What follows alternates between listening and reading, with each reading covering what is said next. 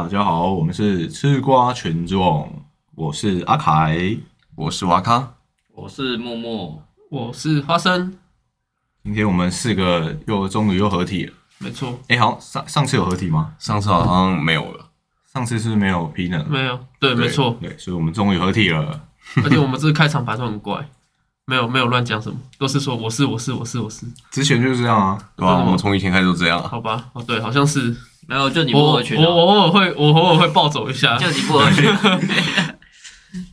那我来讲一下我们今天要讨论的电影，就是哪一部？后会无期，哦，对对，后会无期。然后我的天哪！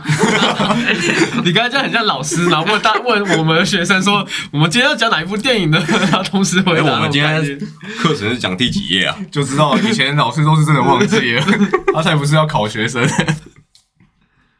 然后我我想讲这一部，是因为那个我们上一部的电影是讲默默主讲的那个人在囧途之太久，对他那时候有问一个问题，就是说你你们看完这部电影之后，有联想到外国的哪一部电影？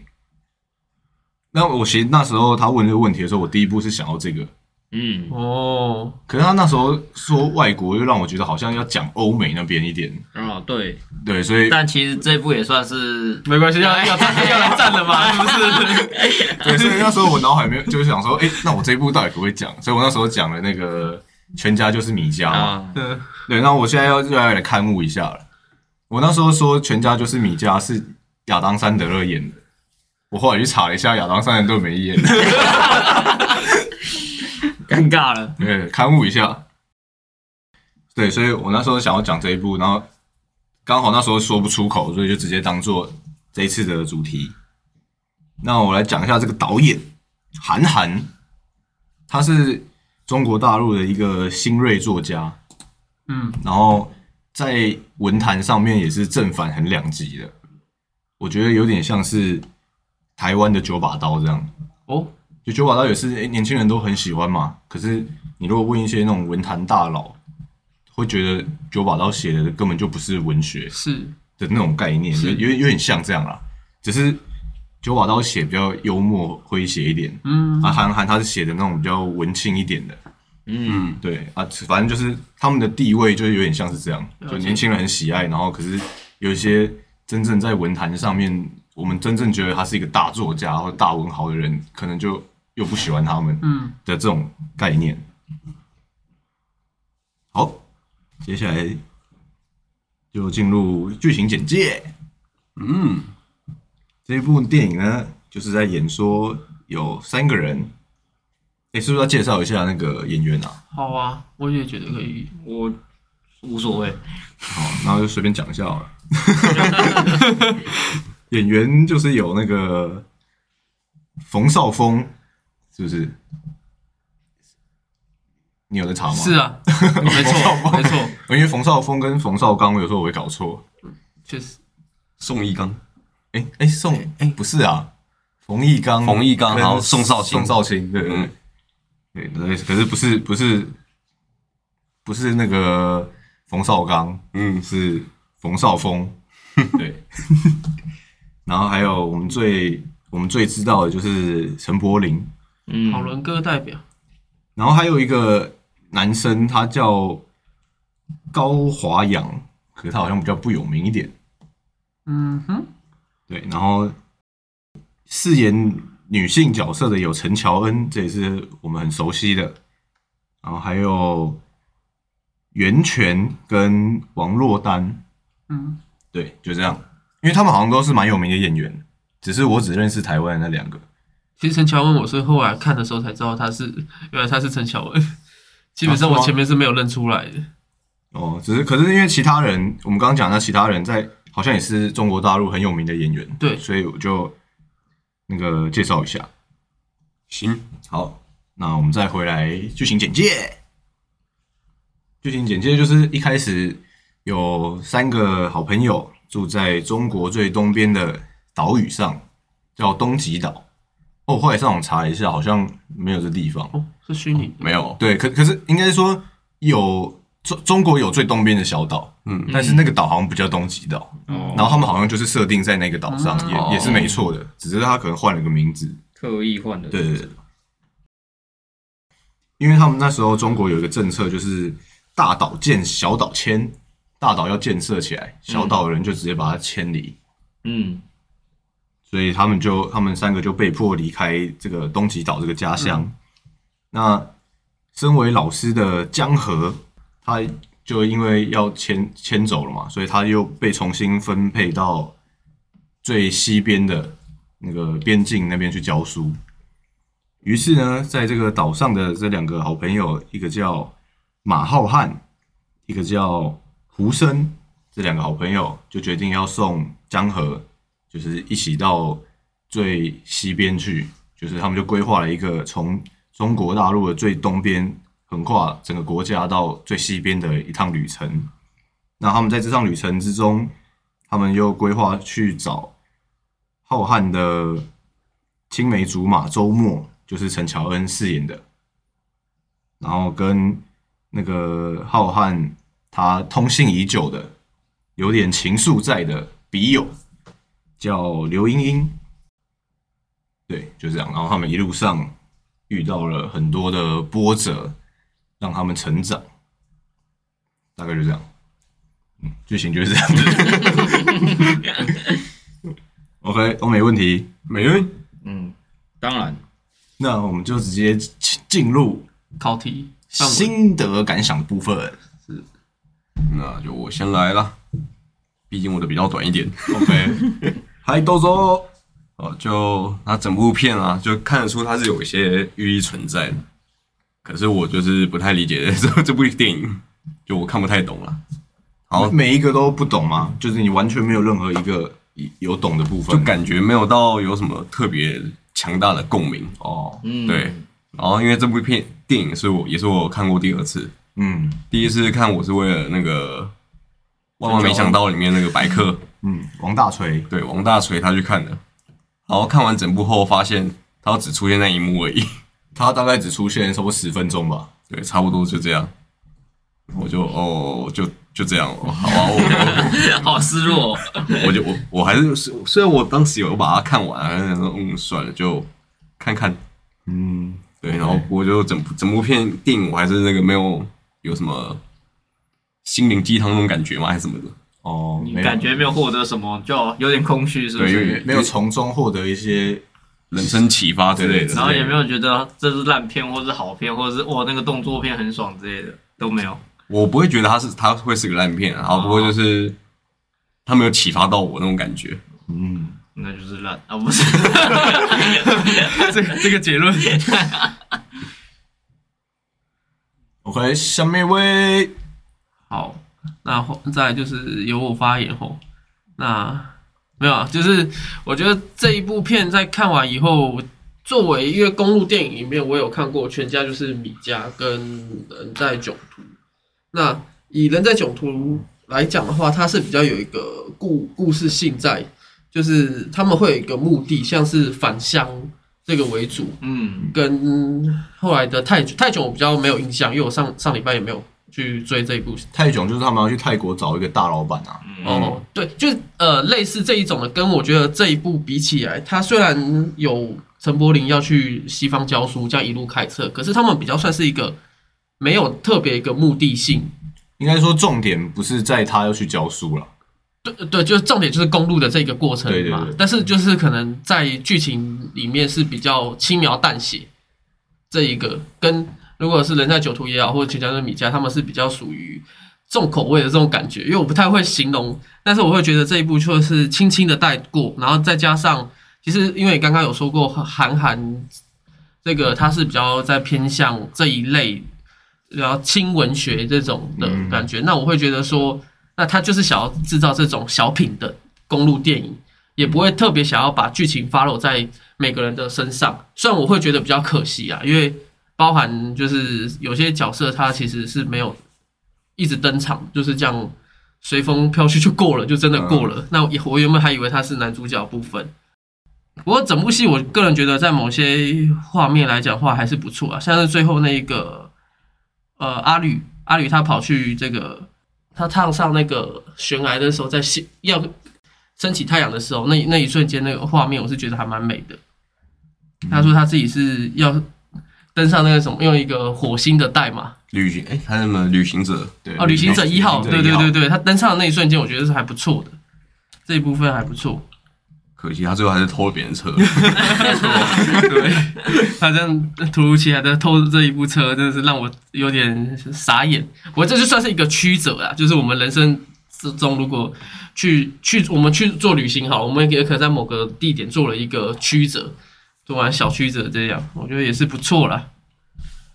好的，好，那么其实这一部我看下来，一开始跟瓦卡的想法是蛮相同的，嗯，但其实我卡有点，应该说深深对深深的去思考，其实它里面反而比较像是我们人生的状况，嗯。就譬如说，他前面一开始不是遇到一个，诶、算是骗钱的，呃，要要仙人跳他们的，对，要仙人跳的这是一个故事嘛。嗯。但其实那个女生是对呃陈柏霖这个角色是有好感的嘛。对，嗯，对，其实那时候照一些常见的一些套路演法的话，可能就是女的最后会跟男的走啊。如果她是男女主角的话，但其实这一部后面就没有他们的戏份了。对，对，所以这反而就是一个呃遇遇到的一个缘分，然后缘分结束了，那大家就各走各的路了。对，就真的都没有了。对，就真的都没有了。所以其实我们遇过一些朋友或是一些什么呃家人、同事什么等等，随便就可能真的会有这种有一面之缘或怎样，然后就结束了一段缘分的状况了。嗯，所以我觉得这也算是那个后会无期的诅咒啊。对我也是觉片名就是这样，他有嗯完全 catch 到他的片名所要代表的东西，这样，嗯就是我个人觉得还蛮不错。后面反思之后就觉得还不错的地方啊，我的心得主要大部分是这里啊。OK，那我先回复一下 Pina 刚刚说的。你刚刚说那个有有些人以为他的主角，应该是讲的是胡生嘛？对，就是讲胡生。对，那他这一部分其实就是第一是扣到那个我们说后会无期的这个电影诅咒，嗯就有些人就是只会陪你走一小段。对，那像那个浩瀚就陪江河走了比较长的一段，嗯但最后也是分开了。对，就是他他他有点要表达这样的意思。那我那时候有看到另一个说法是说，因为胡生他算是这三个里面最最傻、最天真的那一个，嗯，然后他在一开始就走丢了，有有隐含说，就是他们他是个智障。真没有隐含，这就是他就他就是这样演的。对，哦，我说的是隐含的部分，啊那就又隐含说，就是他们踏上这个旅程的一开始就已经在隐喻说，他们最开始就丢掉了最纯真的那一部分。哦，哦，可是这这个是就是别别人解释的了，嗯不不知道导演是不是这样子想。嗯，然后这样的寓意存在，对对对有人这么想过。然后我刚还要回答你一个问题是什么？你刚才有讲到什么？你要我通灵是吗？你可以往回走。我想一下哦，呃，上上那个嘛，旅行者一号还是不是？不是不是不是画面，算了，我忘了，随便。好，那这部电影那时候那个当初在上映的时候，网络的评价其实就很两极。那个觉得负评的那一那一派的人是觉得说，他觉得韩寒，因为韩寒是他是作家嘛，然后这一部是他第一部导的戏，嗯导的电影，然后而且他，我当初一开始以为是改编他的小说，是就不是，他是为了这部电影就是重新写了一一份就是剧本，嗯所以他就是就是他他没有小说，他就是一部电影。有有人觉得说，因为韩寒作为第一次的导演，然后他觉得他拍这部电影太破碎了，就是每每一段跟每一段其实没什么关联，然后、嗯，对，就是他觉得整整个电影是很很破碎的，其实可以理解啊。对就观看的角度来说，公路电影感觉就是有点像，因为它如果没有一个完全的目标性存在的话，就感觉是很破碎的这种存对感觉。然后还有攻击一点是说角色的对白很不口语，哦，对。有点那个呃日文就是棒读的感觉，有点大家都都不是在那个线上面，好像都是有点在念剧本那种感觉。对，可是应该是说，可是念剧本的意思，我不知道是不是指说，因为他写的这些对白是平常生活不太会这样子讲话，而而不是说平常生活我们会讲话，会会讲这样子的话，但是演员演的很像在念剧本。嗯，对，攻击的点是说他本来写的台词就太文言了。嗯，对对对可能有要隐藏什么寓意在里面一样。对对，啊，就其实因为我是没看过韩寒的书啦，可是我就是你看了这部电影之后，可以想象他的书就是那一种就比较文青类，然后写这些有点名言佳句的那种感觉。嗯，这个就跟我们你刚刚提的那个九把刀是完全相反。九把刀的电影里面，他的呃编台词啊，就是让演员讲的这些台词都非常的口语化，对对对，太过口语化，那你会觉得你好像没有脱离出这个在电影里面哦那种感觉。对，我我刚刚类比他们两个，只是说他们两个在文坛上的地位对啊对啊我很像，对对对，啊，他们的那个风格确实是完全完全不一样不一样。但是相同的，当初也有好评，就是说他们觉得说有在这部电影里面看到人生，或者是有就是触动到他们的一些一些感觉，这样，所以就正反都有。那我我是觉得，虽然它的剧情确实很不连贯，但我觉得很像在看《海贼王》的感觉。海贼王吗？就是《海贼王》也是到了一个岛，然后会发展一整串故事。嗯，然后他们到下一个岛的时候，就是跟这个岛几乎就没有关联了，嗯，就是有点像这样子，就是他们到到了下一个地方，下一个地方，然后有有下一个地方，有下一个地方独自的冒险，然后冒险完了就是到下一个地方，就是有点这种感觉。你会不会被海贼王粉攻击啊？可是《海贼王》不是本来就这样吗？航海王也算是那个 公路的动画，它是那个海陆的，海陆的海陆的动画，走海路，然后这边走公路。对，我觉得有这种感觉。然后，如果因为我其实蛮喜欢这部电影的，所以我可以理解，就是大家觉得它很破碎这样。可是，我觉得用这样的概念去看的话，就就海贼王也很烂哦，不是，就就可以接受。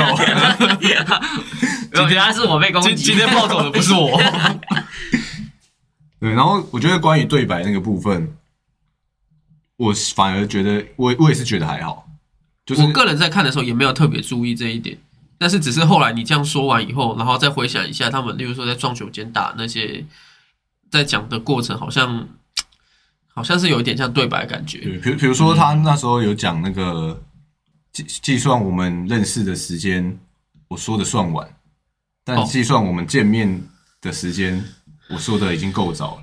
就一般人可能不太会这样讲话，嗯，对，对，可是确实是不会这样讲。就是他会他会想要把句子用的比较对仗或比较美，嗯嗯，嗯，比较莫名其妙。对，可是可是我跟国中时期的我们发 F 在 FB 发对对，有点有点。现在，回去看，看我这当初到底在写什么？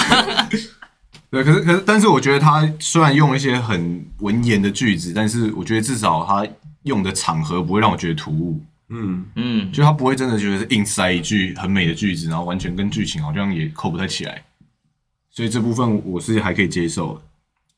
总体来讲，我是觉得这部还不错，所以我才会把它当做这一次的主题。原来如此。那就是像刚刚所说的，因为它有很多个片段，就是很多很多不同的他们在公路上遇到的不同的人事物、不同的故事。嗯，那来讲一下你们最喜欢的或最有感触的某一段。某一段啊，我我也没有什么特别感触，可是我记得比较深刻，就一些比较好笑的片段，嗯，就是那个他不是刚才前面就在把自己家烧了，对对对，然后隔壁人就说：“你家那个煤气罐有拿拿出来吗？”嗯 没有，然后他就现在就蹦，然后两边两个邻居的房子也都爆了。对，然后就两个邻居的房子倒了，然后他他自己家没有倒，然然后到比较后面一点点，然后就到那个邻邻居家那个姐姐，嗯，周末姐姐，对，周末姐那那边，然后不是说什么，他小时候时常抱怨了他家的房子，然后挡到他采光，嗯，然后他那个姐不是说，那你就帮我家炸了吧？旁边那个说，哦，我们已经。对，确实这个有前后联。对，然后还有一段就是那个我直接讲那个演演演员的名字好，白客。他在里面也没有名字啊。对，就那个白白客那边那那一段，然后就有一段是那个胖子在比那个手语，嗯。然后比感觉只是在比个类似 safe 的东西，嗯，他是在比平安啊。对，平安，嗯，然后他翻译是翻译一长串，对对对，然后他翻译很多，然后再呛人的。对，他们就是祝他们平安，说他那个白科在那边乱翻译。然后还有那个就是他里面不是有有一个三叔吧，然后那个手断掉那个，对。他手断掉，就是一开始不算被不算断掉，是他受伤了，受伤。伤。就是一开始他跟那个就是女叫生仙人跳，对那个仙人跳女生，叫然后被苏米，夹到，对，啊，他们不是假装有警察在外面嗯，他手伸进来就被夹到，就他嗯，就他，不就。是他手才受伤。然后就是他不是有一段是说我给你个忠告，我才要给你个忠我才告，你跟我你给我忠告你是抬杠，我给你的忠告还是真的。汽油车不能加柴油，然后他这时候就把那个画面转到，就他们的车在加柴油，对然后也没有多做解释。对，我觉得那个这个画面也是弄得玩的不错。很好笑。我比较有印象深刻就是这两个画面，了解，我自己因为刚刚被他讲完，我就觉得九二那个真的还蛮好笑的，就是92哪一个不是九三，就是加柴油的那一个、哦那个画面真的蛮好笑的。那因为他都讲完，我觉得好笑的部分，那我就来讲一下。我觉得有一个地方就是最后那个阿吕把车开走以后嘛，嗯那这个时候那个马浩瀚跟江啊，河、我想到了，我想到刚刚要回答你的问题。那么突然，对，就是你说阿里把车开走嘛？对，你你知道他要把车开走也是有含义在的，就是阿吕他其实从认识到认识他们开始都是一个很好的人啊，嗯，那最后为什么把车开走？就是因为他们在中间有一段争吵是，因为他们隔天说要送江河入职，嗯，对。然后阿吕说要去看那个旅行者一号升空，嗯，所以有人是说，其实阿吕他不是坏人，只是因为他要他想要他更想要完成完成对他他对老婆的承诺，就是要看那个旅行者一号升空嘛，嗯，所以他逼不得已才把车偷走，因为他要去看那个升空，嗯，对，所以就是这也是有人讲的啦，对对对。所以就是看看你怎么想，或者你可以想说，这个是符合逻辑的，对对，啊，你也可以想说就是。就人在社会上本来就有那些看似好人的人，但其实最后是坏人，嗯。觉得都都都可以这样解释。正反解释对。不过不过讲这个，我就觉得说，其实这一部里面真的是没有真正的坏人，包含阿吕也是，他这也不算真正的坏人了，就是可能在这一个瞬间里面，一个是要入职的，一个是要选择那个要去完成遗愿嗯，对。那我我觉得里面还有一个画面不错的话，就是那个那个时候阿吕偷走他的车以后嘛，然后诶、好像是马马浩马浩瀚，马浩瀚嘛，他就拿起了那张照片，就说我们三个人居然没有拍到脸，他拿起了那张照片。对，就我就觉得当下来讲的话，我我的我的自己的解读是，他们在旅途上遇到这个阿吕，途中也谈那个感觉已经在我们视角里面，他们已经是变成朋友嘛。嗯可是实际上拍完那张照片以后，他们三个人其实都只有最后露齿笑而已。或许那个耻笑也不是等于说真正我们在笑的那种感觉，就是我们只是合拍的这一张影，但是其实我们都不是朋友，也有可能就是说我们的每个人的人生旅途最后是不一样的，所以在那一瞬间，我们没有办法拍呃录尽全身，就代表那个意味就是感觉说，呃，我们不是一体的，我们终究要在某个点分开的。哦，就没有办法像公路电影我们要一路到旅途下去的那一瞬间，我要在途中就要分开了。就没办法，你说没办法在途中分开，那呃没办法一起一起旅游下去，一起一起到到到达终点终点。对嗯，在途中我必须要分开。哦，那么我的话，其实刚刚那个瓦卡讲那个柴油那个事件，我也觉得蛮好笑的。不过他已经分享过，我就不特别讲。我觉得他们那一段除了柴油以外，其他的对话也都很好笑。嗯，但毕竟那个是最后的一个爆点嘛，嗯，对，比较令人印象深刻啊。我想讲一个是他们在一开始要离开那个小岛的时候，他把他家烧了。对啊，那里我就想到了一部我心目中的神作《钢之炼金术师》。哦，哪里 哪里有联想到？他们也也是把家烧了，哦，哎，对对对对，他们最后我有看过，可是我太因为太久了。给我回去复习。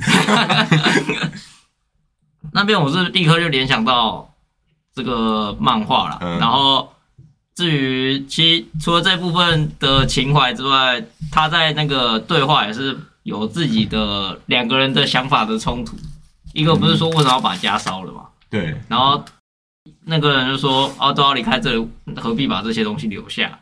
没错，可是另外一个人认为说，我应该要留一点东西在这，如果我以后有回来的话，就至少还有个房什么之类的。嗯，对，就是其实就是很单纯的价值观的冲突嘛。其实这整部都在有在叙述说那个价值观的冲突，嗯没错，就像那个后来的那个仙人跳的那个事件，嗯，女的就有点有点不太能接受男的在做那些事嘛，进店。他是不能接受这些吗？我是觉得啊，我觉得那个进店很拖戏啊，我自己觉得。我觉得他们比较那进店，我觉得只是一个像算是诙谐的桥段嘛。是吗？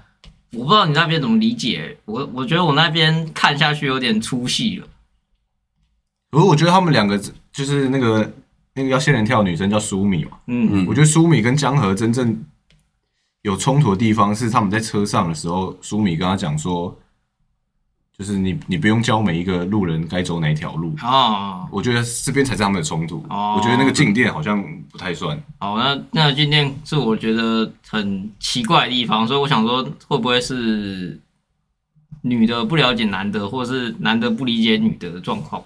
哦，我反而是觉得那个静电是有点显示出江河他是比较正人君子的，哦就他在那样子的情况下，他也是在为他着想，说、嗯哦，你你你可以怎么做把静电解掉。嗯因为在那个情况下，应该要想一些色色的事。是 对，我觉得有有可能有点这样的意思吧。嗯，那我的部分大概是这样。好，那我现在来讲一个我自己最有印象的地方。其实我印象有很多地方，我觉得它很多地方都有隐含的寓意，嗯，只是因为我以为你们都会讲掉，没想到你们都没讲，嗯，所以我也没准备，所以我就讲我原本准备的一个，嗯就是后来浩瀚跟江河他们，我忘记是哪一段，反正他们在路程上路路途中就是去一间小店吃饭呐、嗯。然后修玻璃那段嘛，修玻璃，诶，好像好像是对。修玻璃，然后他们在旁边吃卤蛋那一段。嗯。浩瀚那时候他就在跟江河讲说，他是一个多么自由、多么无拘无束，没有任何人可以把他拘束住的一个人。嗯可是他同时用他的筷子在夹他的卤蛋，没错。就一直夹不起来。哦，那一段。对，然后夹到后来又掉到，觉得因为他一直夹不起来，夹不起来，然后就会掉到桌上，嗯，然后他就把那个卤蛋用搓着搓起来，又放回江河的碗里面。嗯。对，然后我那时候看的时候，其实因为我这部电影是看两次，嗯，然后第一次的时候我也没有看懂这边的寓意，我因为可是因为他那时候有一直他在讲话的时候，他却是特写那一颗卤蛋，没错。所以我就觉得这这里边一定有什么寓意，可是我第一次看真的看不懂，就我这次第二次看，我有一点感悟了，就是我觉得有点算是在讲说，浩瀚他嘴上说的他是多么厉害、多么无拘无束的人，嗯。嗯。结果他却是，就是他连那颗卤蛋都夹不起来，就好像说他其实做什么事情都没有完成，有点半吊子。对他都做不到，他都完成不了，嗯。一直夹不起来，然后最嗯最错最后那个蛋掉到桌上，就是事情搞砸了，嗯他他又他又把它搓起来，又又丢回就是江河的碗里，嗯。就好像说他他什么时候做不好，然后最后事情全部都弄搞砸了之后。他又丢回去说：“哦，哎、这不关我的事，这是你这对这这你的问题啊。嗯。嗯，”有有点那种，就是有点那种比较底层的人小人物，然后这种自怨自艾的那种性格，怪罪别人，对，就是、什么事都做不好，就嘴上讲的自己多厉害，最后弄最后弄糟了，就说：“哎、这不关我的事啊，这是你 这是你的事、哎，嗯，嗯，当初看，嗯当初看这段的时候，我以为哦，他只是掉在桌子上，桌子很脏，好把卤蛋还给他。对啊啊啊，确实演就是这样演啊，对啊。只是我说我从这一段就看出他背后有点这样，嗯。因为就是桌子很脏，所以才代表事情搞砸了嘛。嗯，哦，他没有把他夹起来的那瞬间掉出去，就是他把事情搞砸了。对啊，就是他把那个卤蛋本来好好的，结果你把它弄得那么脏，嗯，然后最后你把它搓的一一塌糊涂，又放回别人的碗里，就你把事情弄糟了，又丢回去说：“哎、不关我的事，这是你的事。对我那时候想说，我讲这个比较冷门一点，嗯，因为比起其他段，我觉得这一段应该算是比较难看出来的，因为我自己也是第二次才有这样的感悟了。剩下让观众自己去慢慢的体会。对，我觉得他很多画面都有这样背背后的意思，虽然不一定是那个作者的本意啊，嗯，但是就是你可以靠自己的联想嘛。那，哎、对我刚刚又要再回答那个默默的一个问题，哎，是我的问题。，对你那时候说，就是江河跟苏米他们分离之后，嗯，就再也没见面了。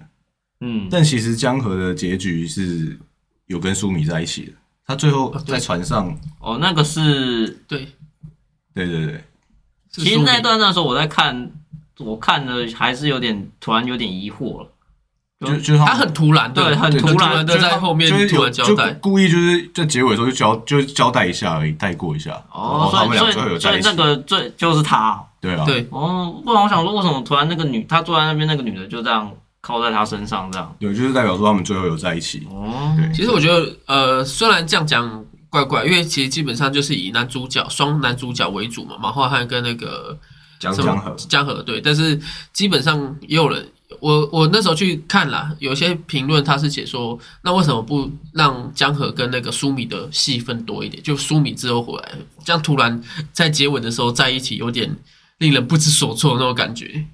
哦，对啊，其实我觉得他演成这样子之后，最后江河有没有跟苏米在一起，其实不重要。就是他也可以用一个、嗯直接一个开放式关系，就是对你把他交代下去，好像就是要让他，可能也是中国电影的特色，就要让大家整个很圆满这种感觉。哦，嗯，所以，所以我就觉得这一部分是稍微不需要的。嗯，这部分我是觉得需不需要都没差。对啊，对啊，当然，当然，就是他有没有在一起，其实一点都不重要。那我我现在要主要问的是，就是因为他其实，在最后的结局的时候，其实主要人物都有交代到他们最后。嗯，那个胡生他最后就是在岛上一直等着他这两位兄弟回来嘛。对，嗯，对。然后他们那时候在船上的电视上好像有演说，就那个电视上面好像就是周末变成了大明星。嗯，我不知道大家有没有看到，我没印象。可是我只是看到一眼，其实我不太确定。嗯哼，对，我也没有印象。反正就是可能是周末最后，因为他本来只是一个那个跑龙套对跑龙套的演员，然后他最后有变成大明星，然后江河也是成功的跟苏米在一起，然后也就是成功的出版了一本很畅销的书籍。嗯，对，就是大家的结局都有讲到，就就就唯独浩瀚的结局没有讲。那你们觉得浩瀚最后的结局到底是怎样？我觉得他应该还是一样四处漂泊。哦，像个浪人。没错，我也这么认为，就是如果以成长的部分，我会把电影有的时候会归类在角色里面，他们每个人的成长感觉。而他在那一次就是跟那个江河分开以后，他的成长并没有到太大，就我们没有办法从电影你说江河的成长也是浩瀚的成长？啊，不好意思，我说错，那个浩瀚的成长，就是嗯浩瀚跟江河以后分开以后，那我个人觉得浩瀚他在这整部戏里面的成长点几乎没有了，他也没有说辅佐江河，他就是整个就是跟江河是属于平行的朋友部分，但是江河在这次事件里面多少有成长一些，但是浩瀚里面还是过就像你的卤蛋一样嘛，最后他还是自怨自哀的去怪别人。那种感觉上，所以我觉得，嗯，我自己没有多想这件事情。我认为就是他应该还是继续过着他的浪人生活。嗯，嗯，我觉得他应该走到半路上就渴死了。一点都不浪漫的说法。我们总是要回到现实面一点吧，我们沉浸在这个电影的讨论氛围当中。突然来一个莫名其妙的。就唱个《动物之歌》，但其实这样大家听起来都是觉得他是往一个浪人的方向走了嘛。嗯，但我想会不会他就回去了他的归属的地方？你说就是东极岛吗？呃，应该是没办法回去了。但我是说，他不是有个那个笔友嘛？哦对，嗯你说他回去笔友那边了。最终还是回到笔友那边了，因为其实笔友那边也有一点寓意存在，不是吗？对啊，对啊，那个笔友还有特别说那些信都是他自己写的，嗯，是他亲自写的。没错。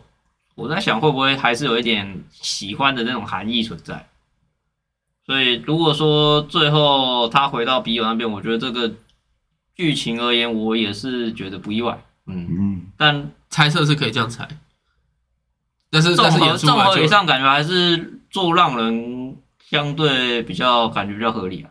嗯，只是有可能有这个分支了，我是这么想。但我觉得他渴死在路上的几率比较高。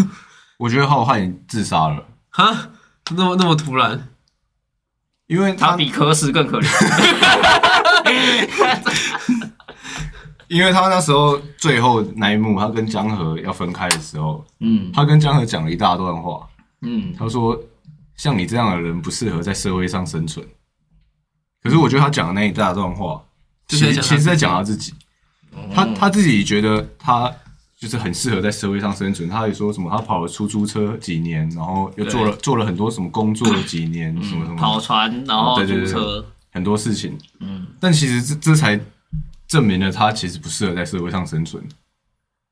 然后他讲的那些特质，其实就是我觉得他都没有，嗯就是他觉得他自己很，就好像我刚刚说的卤蛋那一段，他觉得他自己很很潇洒，然后很自由自在，但其实他什么事情都没有做好。嗯然后我觉得他最后就是走投无路，然后就自杀。他觉得他失去了一切，他这趟旅程过完之后，他也失去了胡生，也失去了江河，失去了很多朋友。什么都没有还有。他的车子，对，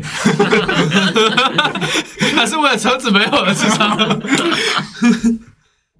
然后 我后来去查说浩瀚的结局到底是怎样。嗯我我有查到一个，就是也觉得自杀的，哦，然后他的可是他的说法跟我想的比较不一样，就是他的说法是说，当时剧情里面有有电台有讲一一段话，是说有一个人说他就是很很可怜，什么他养了四只猫，那种就是在电电台广那。我知道，我知道，我知道。然后最后来他就打了第二通进电台，说他把四只猫都送人了，养了一只狗，就然后最后他要跳楼自杀。嗯哦，然后就是有人就说，那四只猫就是隐含着他在旅途上的这四个人，嗯。就是胡生、江河，还有他的笔友刘英英嗯。跟周末，就他失去了这四个人，嗯，然后最后养了一只狗，然后最后那只狗也离开他了嘛，因为就跟江河走了，走了，是所以他就自杀了。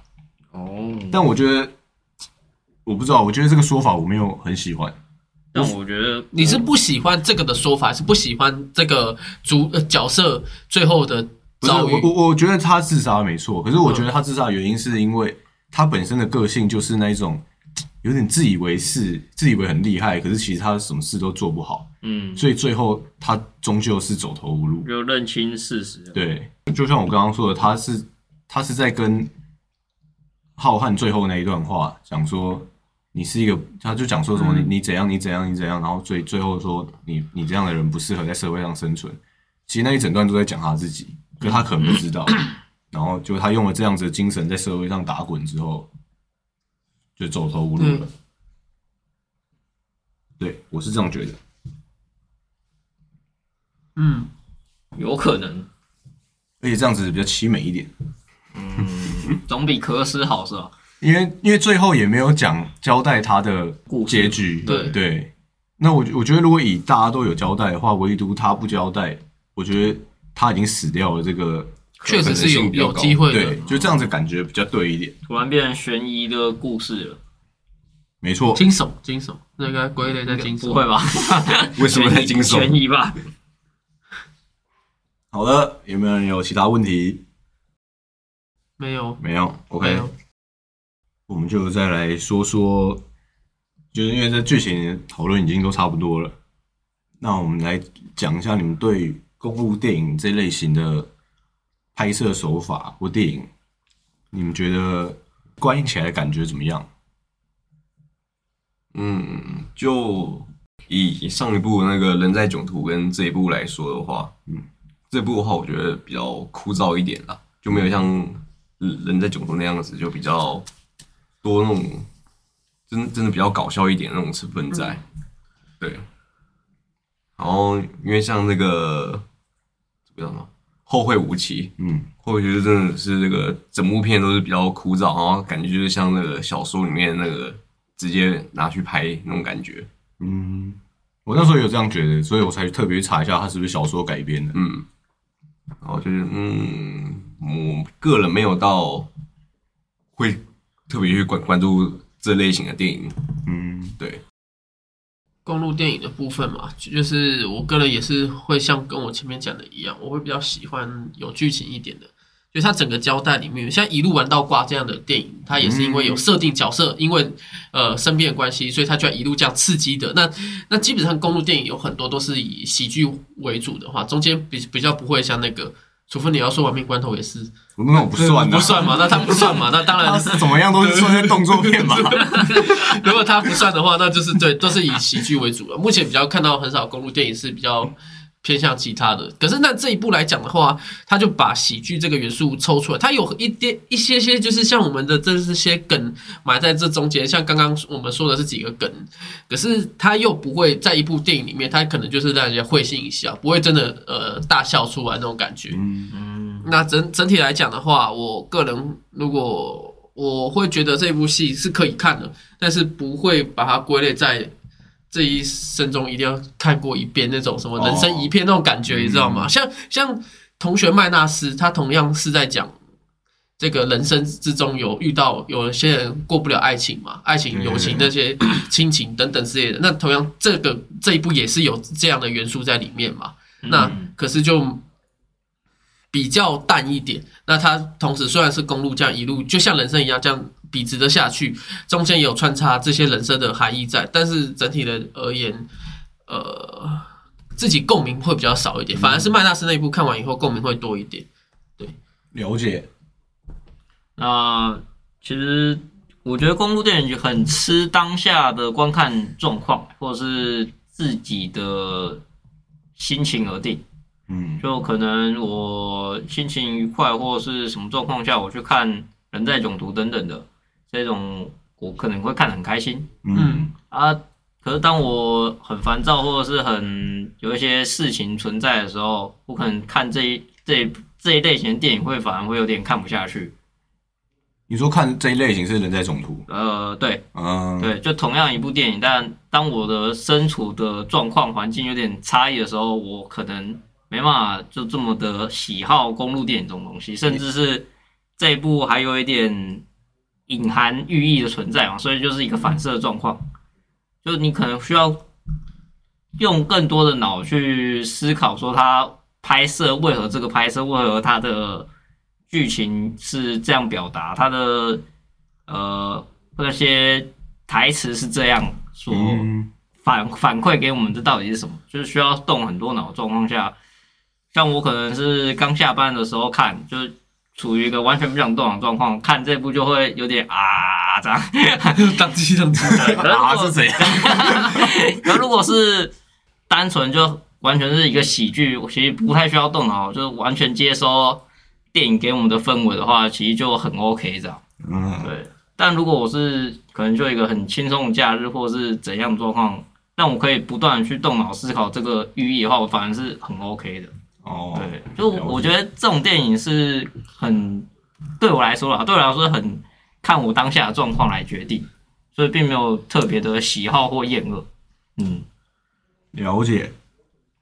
那我个人其实是蛮喜欢公路电影，因为这公路电影主要意涵一定都是在讲说人生的成长，是啊，不然不然他们为什么要踏上这个旅途？当然，啊，干嘛这个旅途干嘛要拍成一部电影？嗯如果就只是很无聊的吃喝玩乐，那就没没必要啊。嗯所以公路电影它其实主要就是在拍，就是关于成长或是一些体悟之类的。嗯，有道理。对，所以我蛮喜欢公路电影，但是我觉得《人在囧途》有点，就是它的那个隐含的部分太少了。嗯，它就专有点像是一个爽片吧，对，对对对。就是喜剧爽片这样。对，然后我觉得这一这一部，就是其实如果真的说它是一部好电影的话，我嗯。我也不能完全这么认为。嗯。但我觉得它的，就它有它有给出一些寓意的东西，我觉得蛮有趣的。是，嗯，就是你可以在看电影的时候，可以反思是。对，就是说，哎、原来电影是可以这样子用一些画面，然后嗯它也不用真的很直白的拍出来，嗯。可是你就可以想到这些东西。嗯，不一定是这一部，但是我其实有时候比较烦躁，或比较低潮，或比较不知所措的时候，我很喜欢找公路电影来看，因为公路电影它总是一开始迷惘，然后到最后会找到一个人生的会给你一种力量，对，好像走最后会一定会走到正确的道路上，即便是有些电影是走到很很快乐、很很圆满、很幸福的道路上，有些是